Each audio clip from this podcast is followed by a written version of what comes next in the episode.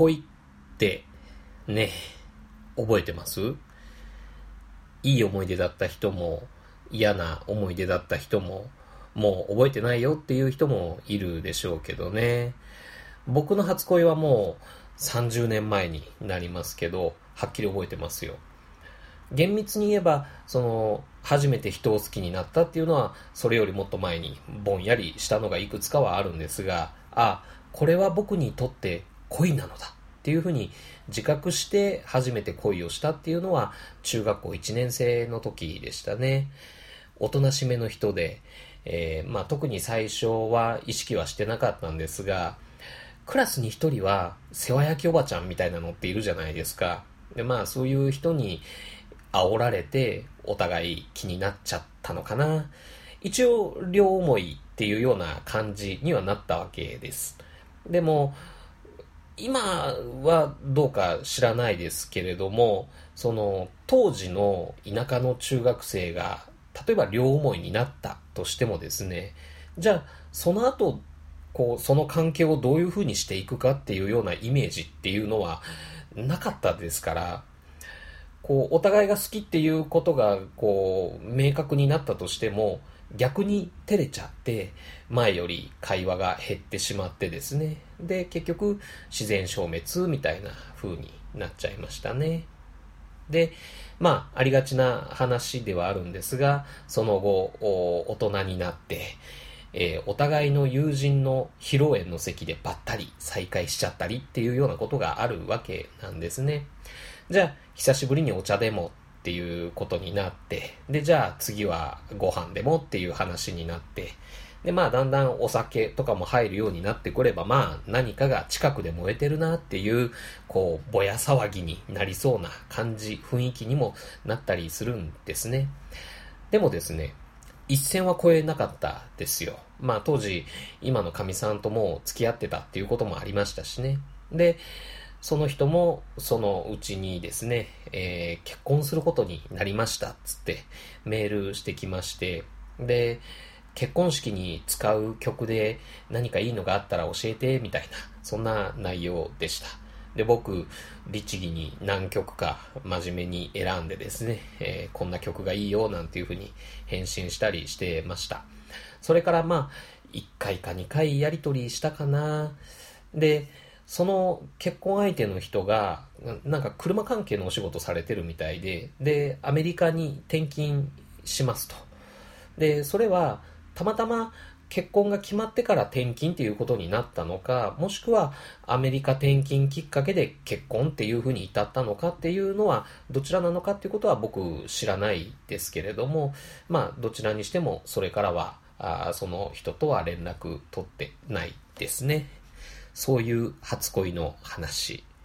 でね、やがて僕も結婚して子供が生まれて、こう仕事をいくつか変わったりしながら、あだんだん大人になっていくんですが、ぶっちゃけずっとですね、なんて言うんでしょう。未処理ボックスの一番下っていうか、その受信トレイの一番下っていうか、こう、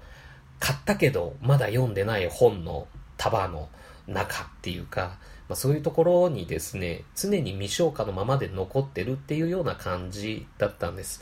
生地綺麗な思い出として残っちゃってるんで、こう、捨てるに捨てれないっていうか、で、なんなら、あの時一線超えちゃって、で、よくある下世話な思い出っていうことにした方が、逆にすっきり忘れられたのかななんていうふうに考えてた時期もありました。それは未練っていうのとはまたちょっと違うような気もするんですけどね。で、今回、クーリンチェ少年殺人事件という映画を見た帰り道にですね、やっぱり初恋っていうキーワードで、またその人のことを思い出しながら、えー、帰ってきてたんですが、なんて言うんでしょう。うーん、切ない記憶っていうのは、切ない記憶のままでずっと持っておくのもいいのかなっていうふうに思ったりしました。あの、未処理、未消化の状態、それが完成っていうことで、まあ、一個ぐらいならそういうのもあってもいいのかなっていうふうに思ったりしました。あの人がもしどこかでこれを聞いてくれてたらいいなぁなんていうふうにも思ったりしています。連絡をくれとはね、もうさすがに 言わないですけれども、あの人には今幸せでいてほしいななんていうふうに思ってます。で、もちろんその人以外で今まで僕を振ってきたあ女の方々はですね、不幸になればいいやっていうふうに 未だに呪ったりはしていますけれどもね。はい。えー、そんな気分で無人島キネマテイク5。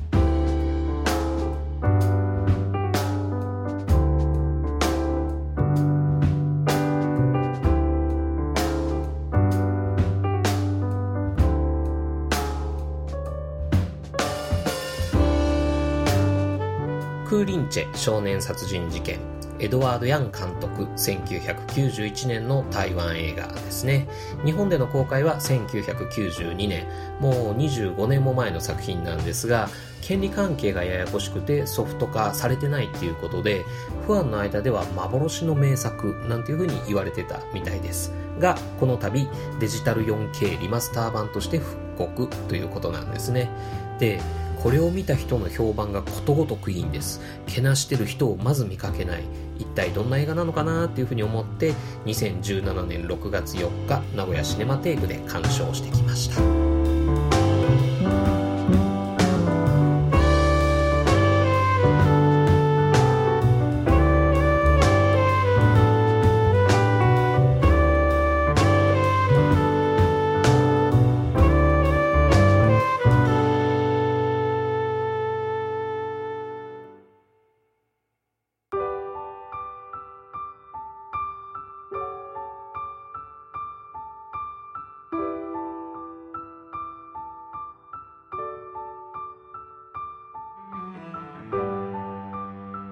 というわけで、クーリンチェ少年殺人事件。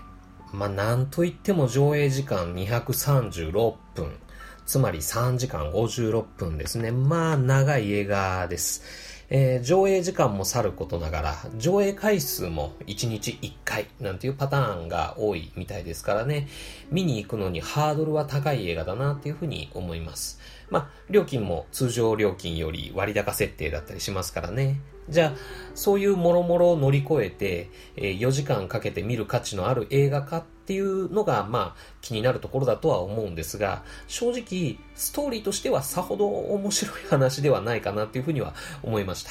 じゃあ、クーリンチェ少年殺人事件見なくていいやっていう話かって言ったらそうでもないんですね。少なくとも確実に言えるのはですね、あ、俺は4時間もの長尺映画を見たのだっていう達成感は味わえます。これ、案外ギャグでも皮肉でもないんですよ。今時の映画館事情からすると、1本4時間の映画なんていうのはなかなかスクリーンにはかからないでしょうしね、回転率とかそういうのの問題で。えー、で、そういうのもあるのでそもそも作られないっていうような傾向はあると思うんですね。なので、その映画の世界にどっぷり浸れる4時間というその尺の長さっていうのは、それだけでもその映画の一つの価値なんじゃないかなっていうふうに思うんです。この作品ですね、188分バージョンっていうのもあったらしいんですが、じゃあ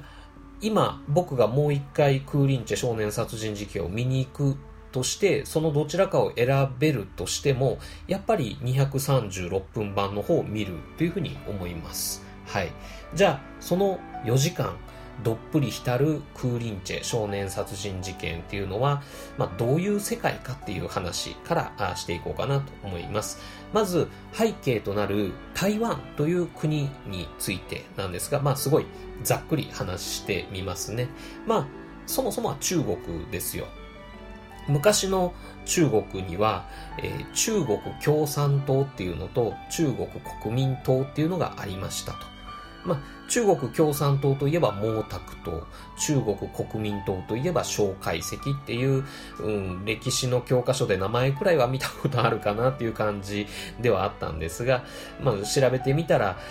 第二次世界大戦後にこの二つがこう内戦をして、で、えー、中国共産党が圧勝したっていうことみたいなんです。そんで、負けたあ中国国民党がですね、えー、本土から、中国本土から台湾に流れてきて、で、そこを、その中国国民党の本拠地にしたわけなんです。その前は日本が支配してたんですけどね、台湾。でも、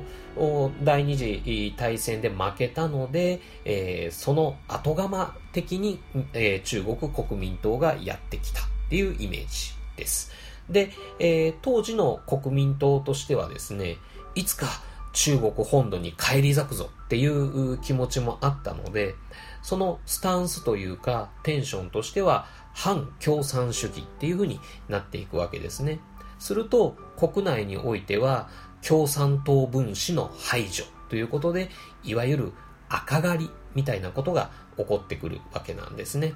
お前共産主義なんじゃないのかみたいな。ちょっと警察まで来いみたいな。そういうやつですね。えー、で、えー、国内はそんな感じなんですが、国際関係においてはアメリカが近づいてくるわけなんですね。台湾という島は、そのロシアとか中国、そういう共産圏に対しての防衛戦、えー、不沈空母なんていうふうに当時言われてたみたいなんですけれども、まあそういう対共産圏に対しての、その、まあ足がかりというか、要所みたいな形で、えー、アメリカと台湾の関係というのもできていくっていうことなんですね。そういう背景。じゃあ、そういう背景がクーリンチェ少年殺人事件という映画の中ではどう描かれているかっていうと、その古い文化としての日本家屋とか日本刀というものが出てきたりとか、で、新しい文化としてアメリカのロックンロール、エルビス・プレスリーが出てきましたね。えー、とか、そういうファッションとかに子供たちが憧れたりとか、で、えー、中国本土からのその移住組っていうんですかね、外省人と呼ばれてたみたいなんですが、その移住組は、こう、徒党を組んでですね、で、元から台湾に住んでた人たちとのこう、圧力っていうのがあるんですが、それに対抗しようと、そういうふうに徒党を組むわけなんですが、それが、その、グループ同士での争いごとになっていったりとかっていうようなあ時代背景になっていってます。で、大人たちは大人たちで、いつか中国本土に帰れる日を待ち望みながらも、赤狩りで痛めつけられたりしている。そういう当時の台湾っていう国自体をですね、例えば一人の人間として例えるならば、その1961年は多感な思春期というか、こう混沌としてグツグツしていた時期なのかなっていうそういう空気感があスクリーンを通して伝わってきますそういう空気の中にタイムトリップ的に4時間浸るのもいいと思いますよあの、4時間見てると、さすがになんかそこの場所、映画の中のその場所に行ってきたような気分になれますからね。そもそもこのクーリンチェ少年殺人事件は1961年6月15日に実際に起こった事件をベースに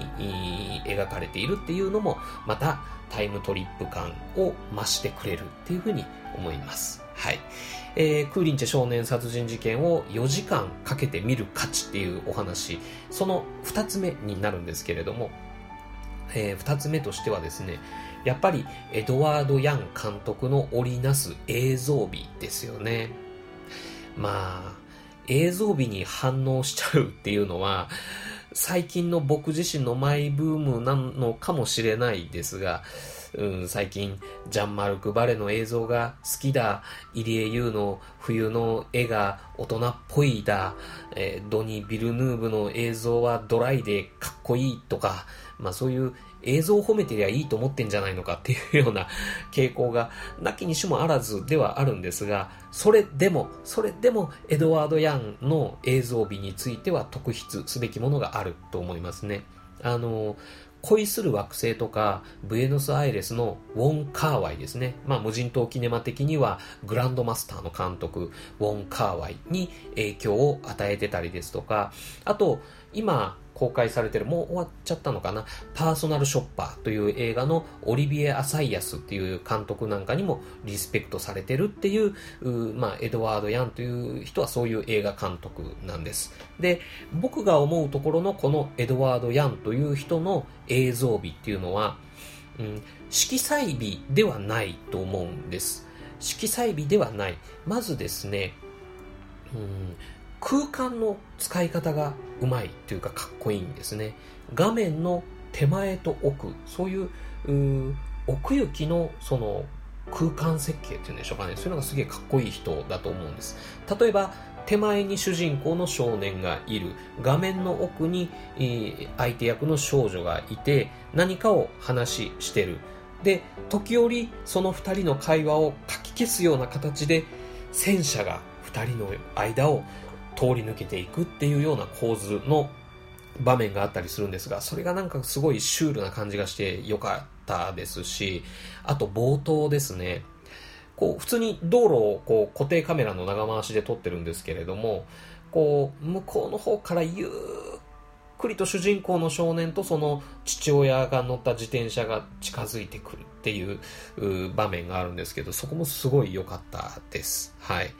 えー、そしてエドワード・ヤンのその映像美の持ち味の二つ目はですね、まあ、一つ目はその奥行き、手前と奥のその空間の捉え方っていう風なんですけど、持ち味の二つ目としては、光と闇の捉え方。これがすごい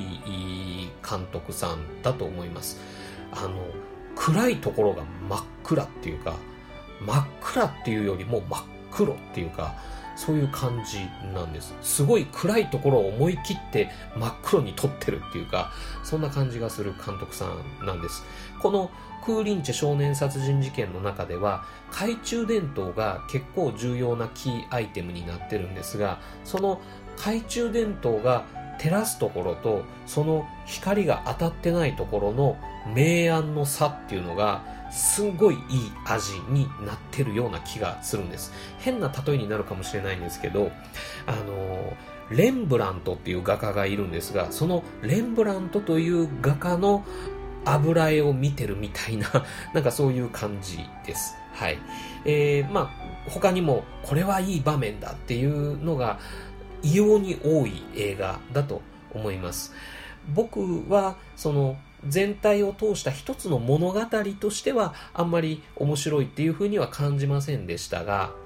あの場面良かったよね。この場面はかっこよかった。っていうような、そういう話をし始めたらむっちゃ楽しい映画になるんじゃないかなと思います。そこが、このクーリンチェ少年殺人事件を4時間かけて見る一番の価値かもしれないです。映画が好きっていう人にはぜひ見てほしいですね。そんなわけで、ストーリーのこう概要をお話ししたりとか、あそこが良かった、このこの場面が良かったなんていう風に上げてったらキリがないんで、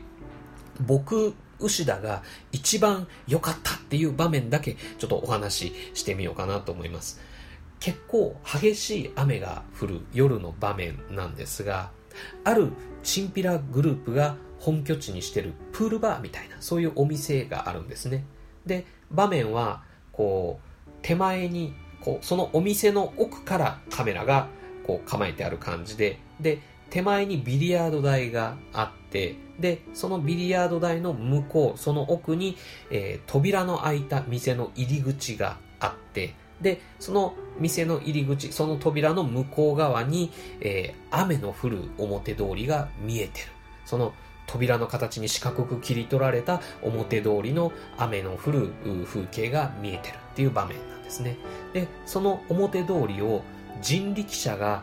えー、と確か右から左へ1台通りかかってくるわけなんです。で、その人力車を引いてた男がその扉の前で立ち止まって、店の中に向かって声をかけるんですね。おい、今夜は台風なのに店開けてるのかい？みたいな。あそんな風な声をかける。で、何か中から返事が聞こえてきて、ああ、人がいるんだ、みたいな感じで、えー、まあ納得してというか確認して、で、えー、その画面の左側の方に向かって消えていく、こう、去っていくっていう感じなんですね。で、しばらくしたら次の瞬間、その左側からさっきの人力車、同じ人力車が3台続けて、スーッと右から出てきて、店の前に並ぶ。で、その人力車の荷台っていうんですか、その、乗る乗ってるところから日本刀を持った男たちがぬっと出てくるのと同時にその人力車を引いていた男たちも雨がっぱの懐から日本刀をぬっと出すっていうその一連の場面があるんですけどそこすっげえゾクゾクっときました。あの雨に濡れたそのなんていうんですかかぶる傘ですね。えー、コウモリ傘とかああいう刺す傘じゃなくて、頭にかぶる傘、雨に濡れた傘とか、あと雨がっぱのそのぬらぬらした感じとかが、すっごい不吉な感じがしていいんですね。この人力車を装ったグループが、そのプールバーにいるそのチンピラグループに要は勝ち込みをかけるっていう場面なんですけれども本当にゾクゾクとしましたでここから続くその勝ち込み襲撃場面もその光と闇の演出がすっごい効果的で。で、えー、主人公のその少年がまあいろいろバタバタ終わって最後に現場を去る時のですね部屋真っ暗なんですよ。真っ暗な部屋とで懐中電灯が壁を照らす光、そしてその光の反射によってシルエットになってる少年の後ろ姿っていう場面がすっごいかっこよかったです。このエドワード・ヤンという人はですね、こういうまあ、う大きな群像青春映画とかそういうのじゃなくて武教映画とかこうクライムサスペンス映画とかを作らせたらすっげえかっこいい作品作っちゃう人なんじゃないかなっていうふうに思ったりしました。はい。そんなわけで、えー、クーリンチェ少年殺人事件、なかなか気軽に見に行けるタイプの映画ではないですが、逆に言うと、見たいと思ってもなかなか見られるっていう映画ではないです。もし見に行けるんだったら見といた方がいい映画だと思います。で、やらしい話ですね、今見といて、もしあまりピンとこなかったなっていうふうに思ったとしても、後々クーリンチェ少年殺人事件を映画館のスクリーンで見たというその体験はですね映画ファンとして自慢になることなんじゃないかなっていうふうに思ったりしますね。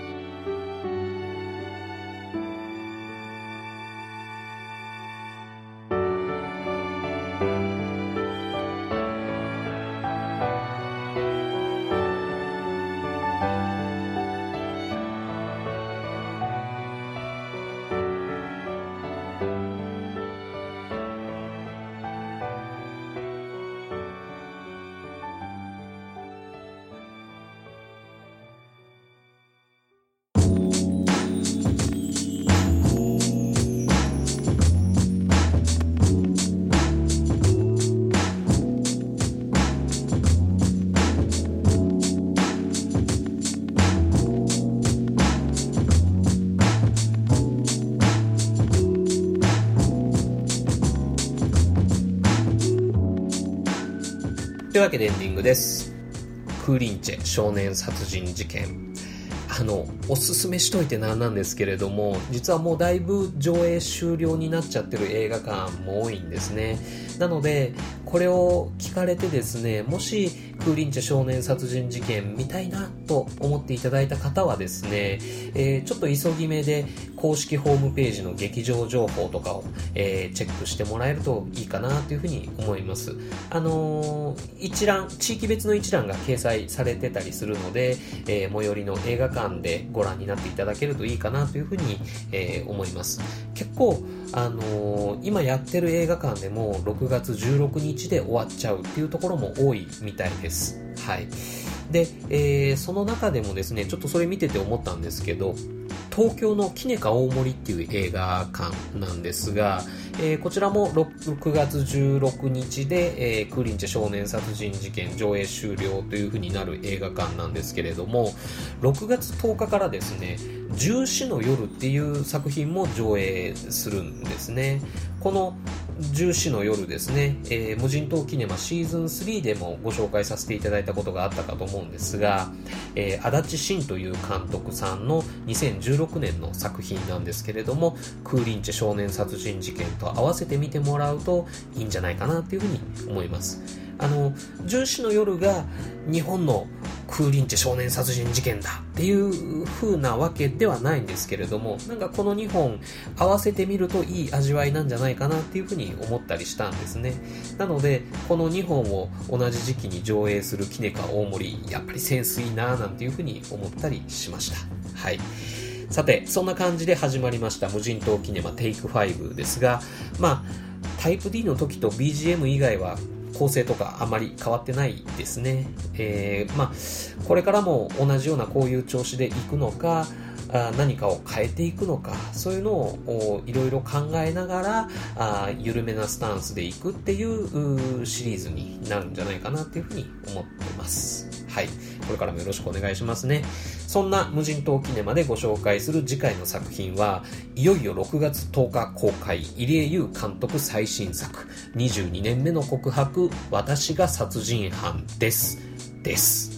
えー、今これを収録しているのがですね、6月9日の午前なんですけれども、この後僕東京に向かいます。で、えー、明日6月10日はですね、えー、T ジョイプリンス品川という映画館の、えー、朝一の回、9時15分から11時20分までの回ですね。えー、これでこの22年目の告白を鑑賞する予定になってます。で、あの、見終わった後ですね、僕しばらくロビーとかでぼんやりしようかな、ちょっとしばらくロビーとかにいようかなと思ってるんで、もし、あの、あ、あいつ牛田じゃねえかなと思って見かけられたらですね、えー、よければ気軽に声かけてください。で、えー、22年目の告白、良かったよね、どうだったよね、とかっていうような、えー、感想なんかちょっとお話できると嬉しいな、なんていうふうに、えー、思ったりしています。で、そこで、まあ、あの、そういう感想なんかをお聞かせいただけたらですね、えー、その日の夕方僕、あの、僕もて公式飲み会っていうのに一応参加する予定になってるんで、そこで入江優監督にもお会いできるみたいなんでね、えー、そういう、こういう感想が出てましたよ、なんていう風で、えー、伝えることもできるかと思いますんで、えー、そんな風にちょっと22年目の告白盛り上がって楽しんでいけたらいいかなという風に思っています。ますで、その他にもいろんな人に会える東京旅行の予定になってますんでね、えー、どんな旅になるのか楽しみです。東京のどこかでお会いしましょう。ということで、無人島キネマテイク5クルーズ49はこれにて閉館。またのご来場をお待ちしてます。